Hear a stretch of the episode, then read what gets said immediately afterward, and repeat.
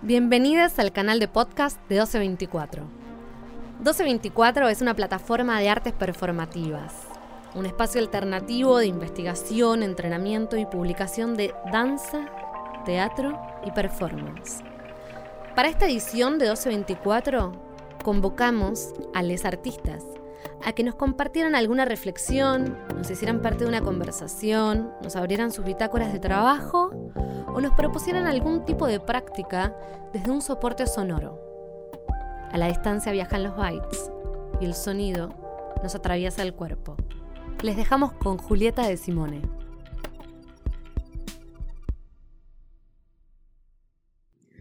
Tengo una imagen color naranja.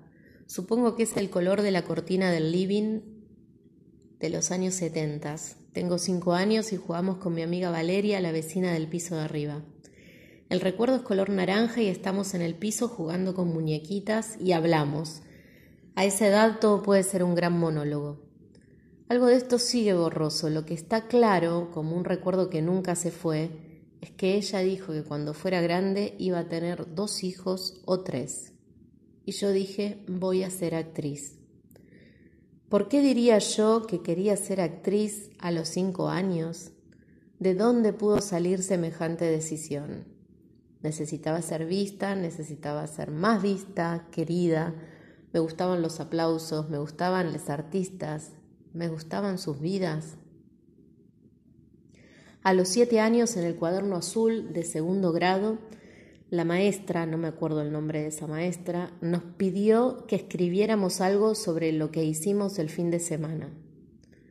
Escribí que fui a ver una obra de teatro, Polvo de Estrellas, que se daba en un teatro muy grande con escenario alto y que hacia el final de la obra un cien pies gigante aparecía en escena, según mis ojos de siete años, ese cien pies gigante cubría todo el escenario.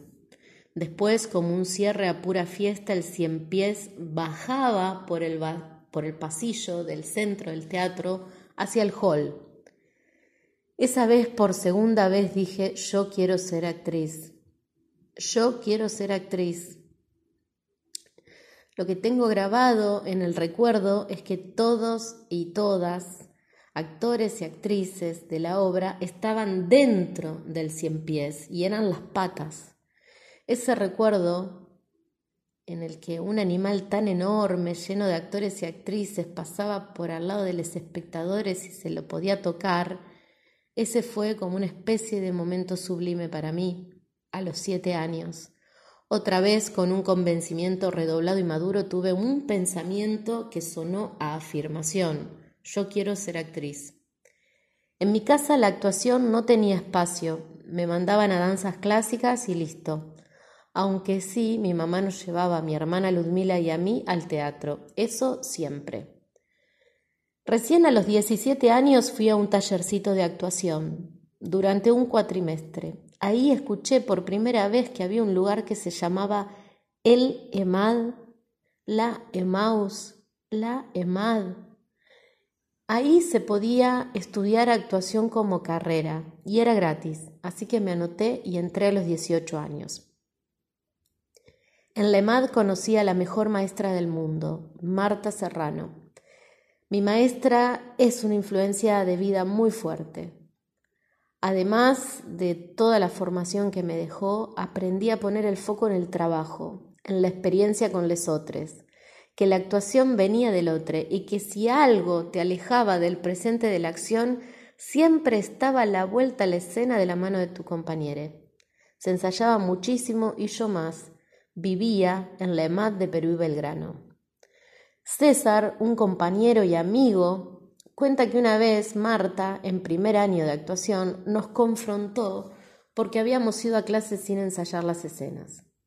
Ya no sé qué tema institucional, nos habían negado el uso de las aulas para ensayar y no habíamos protestado. Hubieran ido a una plaza, dijo, y subió la frente. Tomen una casa, nos dijo.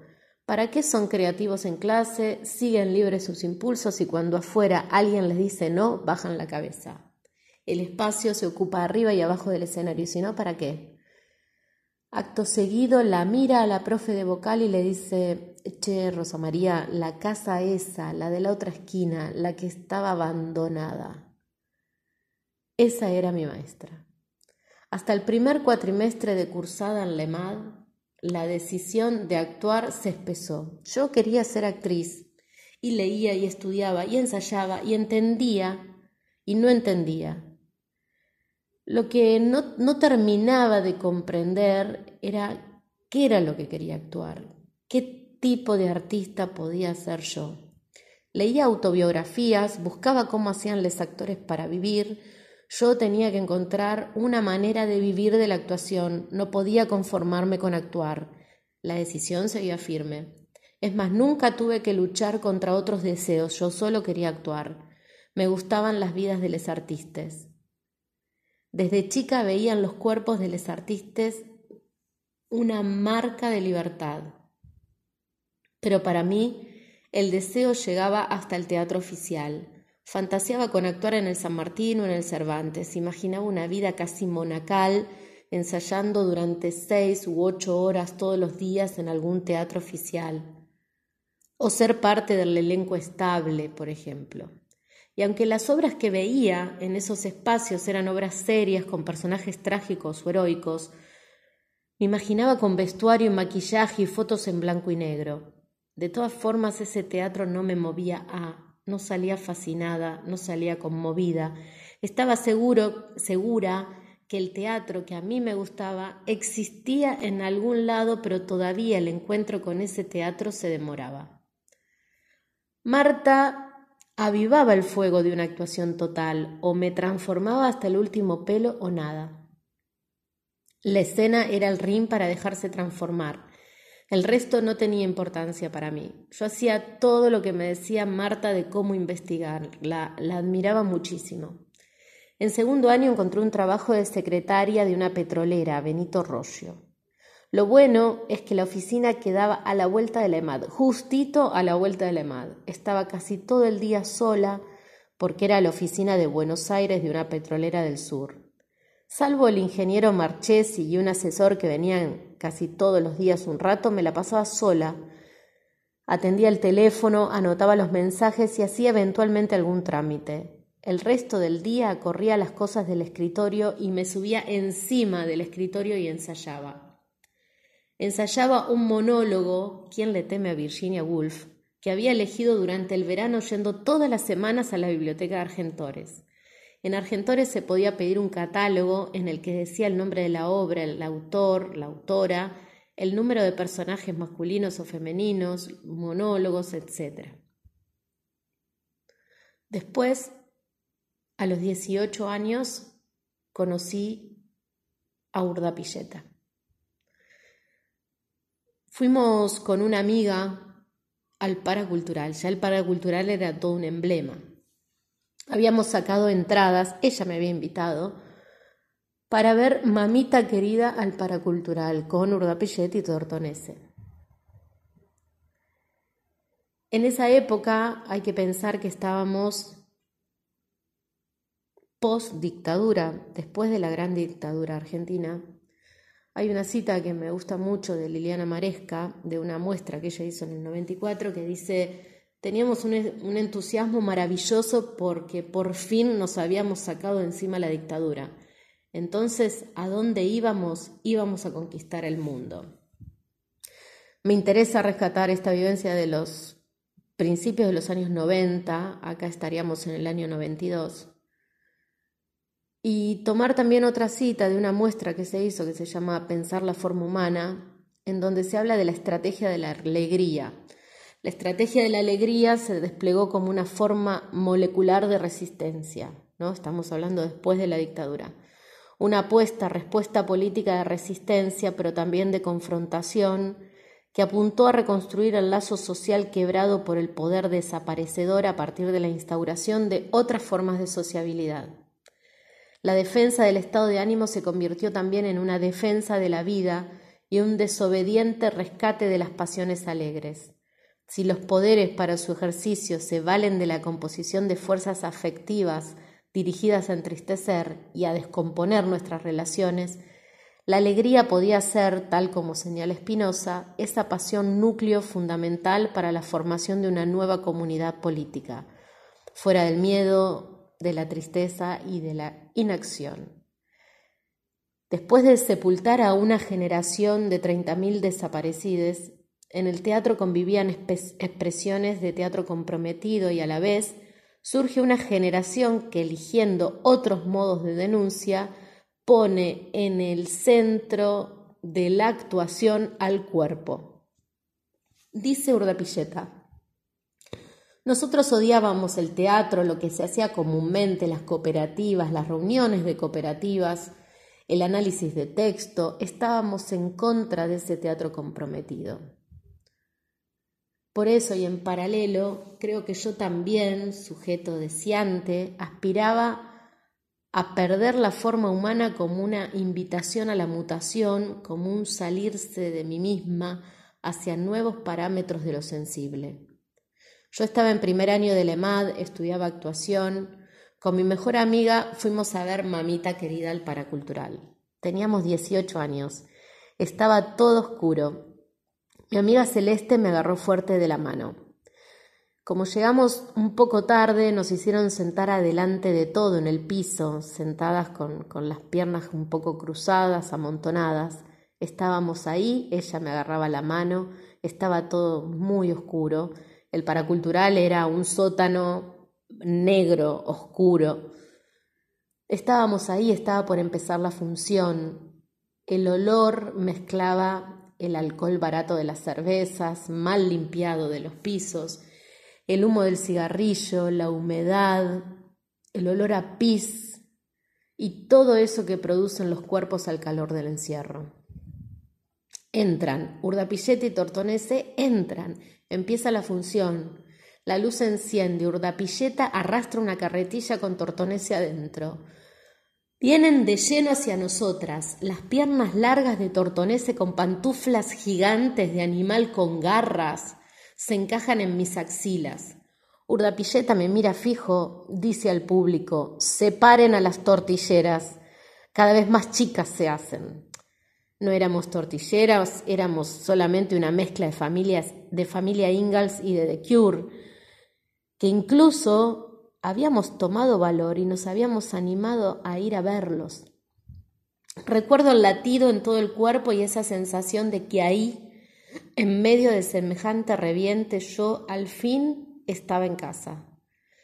Después, entre cervezas, botellas de cerveza, mucha cocaína que se consumía en el baño, como si ciertas cosas ni siquiera pudieran ser vistas, a la intemperie de ese sótano, llegaba la variedad de artistas.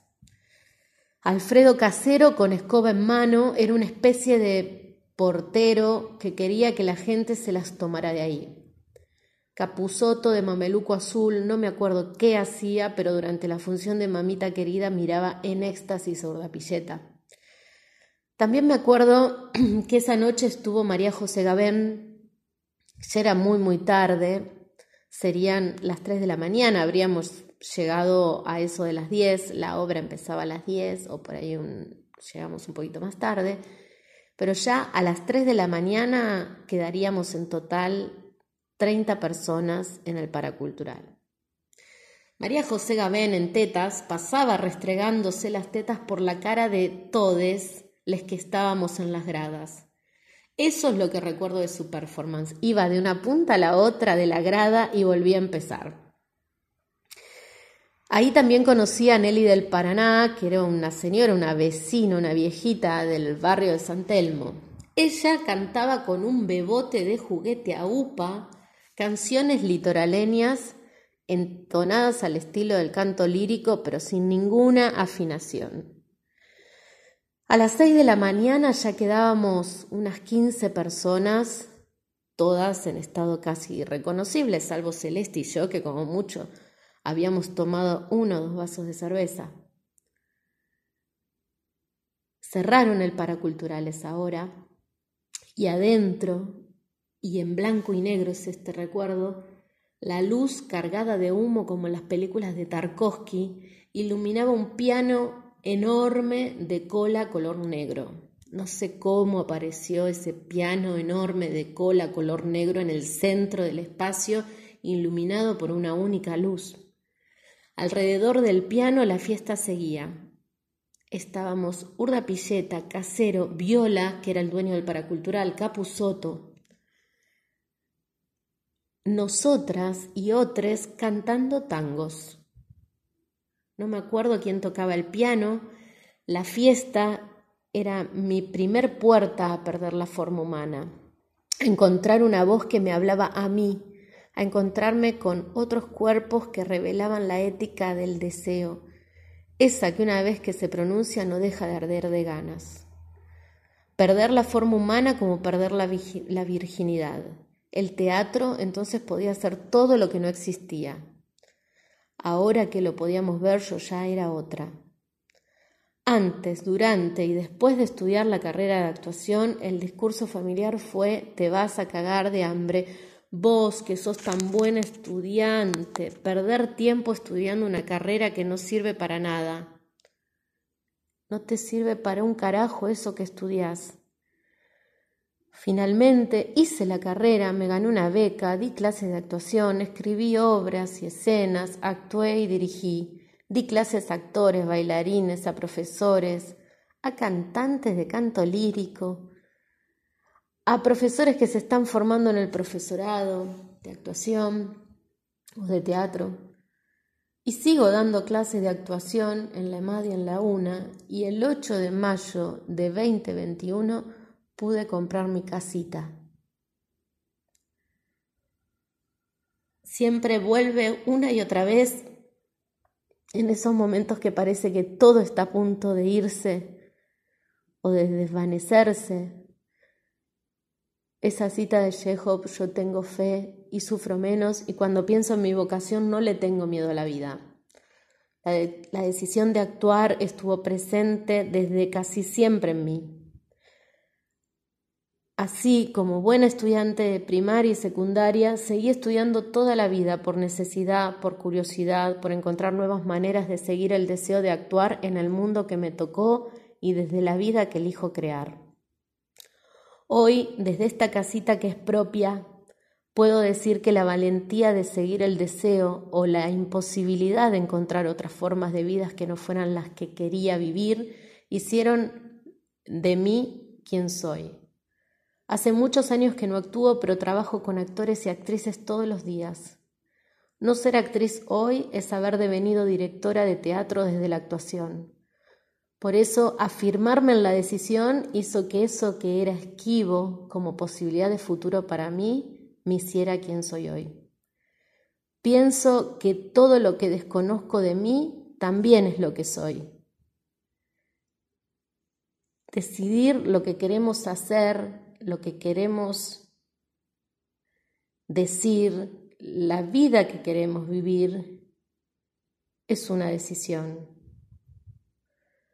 Toda experiencia transformadora es infinita porque tiene reverberancias imposibles e impensadas. Una vez más, en este contexto desolador que nos atraviesa, yo al fin estoy en casa.